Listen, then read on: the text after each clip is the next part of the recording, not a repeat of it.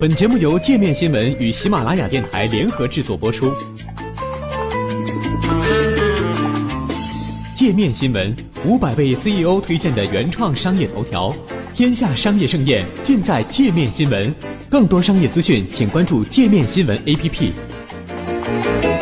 大选前频扔深水炸弹，FBI 为何把自己拖入浑水？在号称史上最肮脏的2016年美国总统大选中，新的受害者出现了。一贯以独立、神秘形象示人的美国联邦调查局 FBI 坠落神坛，而背后的直接推手竟然是其局长詹姆斯·科米。这一切始自科米意外发给国会的一封信。信中他提到，在对另一起不相关的案子进行调查后，FBI 特工发现了或与希拉里邮件门有关的邮件，并暗示将重启该案的调查。在距离大选日只有几天的时间，这封邮件像一枚深水炸弹，让本就喧嚣混乱的大选再生意外。希拉里此前相对特朗普的领先优势被削弱甚至反超，大选对垒再次被拖入焦灼状态。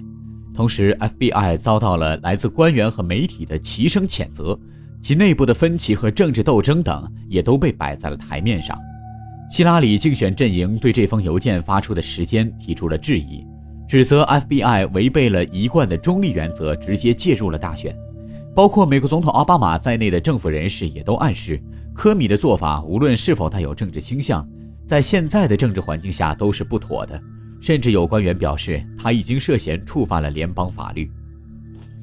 在美国，FBI 隶属司法部，局长每十年一换，横跨至少两届政府。历史上标榜无党派倾向的 FBI，曾经对政治产生过重大影响。比如，在一九七零年代的水门丑闻中，向记者提供情报，最终迫使时任总统尼克松辞职的深喉，就是前 FBI 副局长马克·菲尔特。但像现在被公开指责干预大选的情况并不多见。福克斯新闻网获得的备忘录显示，在解释为何违背司法部的指示以及违反该局低调调查的惯例发出那封邮件时，科米说：“鉴于他曾经为希拉里邮件门的调查在国会举行过听证会。”他认为有必要更新一下此前的说法，而且考虑到他不清楚最新发现的这批邮件到底多么重要，他不想给民众留下被误导的印象。科米在发给国会的信中并未提到这些邮件跟希拉里有多大关系，而 FBI 也表示，在大选前很难对这些邮件的机密程度完成审核。更具争议的是，据《纽约时报》报道，今年夏天围绕涉及两位候选人的几宗案子，对特朗普与俄罗斯关系的调查。以及希拉里的邮件门等，司法部高层与 FBI 高层达成了共识，不会刻意隐瞒这些案子，但在大选日之前，也不会对相关人士发出传票，也不会采取进一步措施，以避免对大选选情造成影响。据悉，科米在发出上述信件之前，曾接到了司法部长林奇的警告。今年年中，在结束对希拉里邮件门为期一年的调查后。科米得出结论称，希拉里私设服务器的做法极其鲁莽，但还构不成犯罪。前 FBI 波士顿办公室负责人在接受 CNN 采访时，将科米的意外举动归咎于2016年过于浓厚的政治氛围。政治深嚣尘上，热情高涨。这位已经退休的调查人员称，他说他相信科米已经尽力确保其决定是基于原则而非政治做出的。他七月做了一个决定，惹恼了共和党人。然后十月又做了一个决定，激怒了民主党人。他说：“这就是个很好的信号，说明他是无党派倾向的。”在担任 FBI 局长之前，科米是个注册的共和党人，曾为前共和党提名人罗姆尼等擂鼓呐喊。但希拉里阵营的人表示，这不能解释为什么 FBI 不公开对特朗普进行调查的结果。此前，CNBC 援引消息人士的话称，科米以大选临近为由，拒绝公布相关调查结果。科米的做法也在执法机构内部引发了分歧和猜疑。CNN 对数十名匿名官员采访显示，一些普通 FBI 特工认为司法部和 FBI 高层因政治原因而自我设限。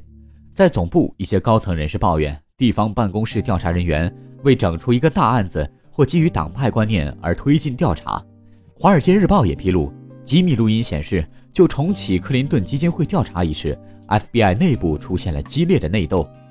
太平洋月刊发表评论，暗示 FBI 已经成了党派斗争的工具。文章说，无论科米的动机是什么，很显然，FBI 不再认为不能披露有政治化倾向性信息这一原则对他们还适用。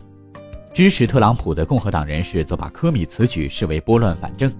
福克斯新闻网一篇评论称，自从今年七月科米建议对希拉里不进行刑事起诉后，他的名声就已经毁了。而现在，无论出现新的什么证据，都可能为科米提供了他急需的理由或者背景来改正错误。基督教科学箴言报一篇分析文章则认为，科米或许只是自保。文章称，FBI 从希拉里副手电脑上发现的最新邮件，令科米陷入了艰难的两难选择中。如果经过了数周或数月审核，FBI 最终从这些邮件中一无所获，然而这些邮件已经极大地损害了希拉里。那么科米的风险是改变了总统竞选的进程，但如果他在大选结束之后才重启调查，并发现了希拉里的罪行证据，而希拉里可能已经成了总统，那么他将面临的则是在大选期间进行政治合谋的指控。两害相权取其轻，科米明显选择了前者，这就是我们所生活的时代。另一位高级执法官员告诉 CNN，没有人能从这次大选中全身而退。或许从最善意的角度揣测。FBI 维持了这么多年的独立和名声，是科米唯一能拿得出来的祭品。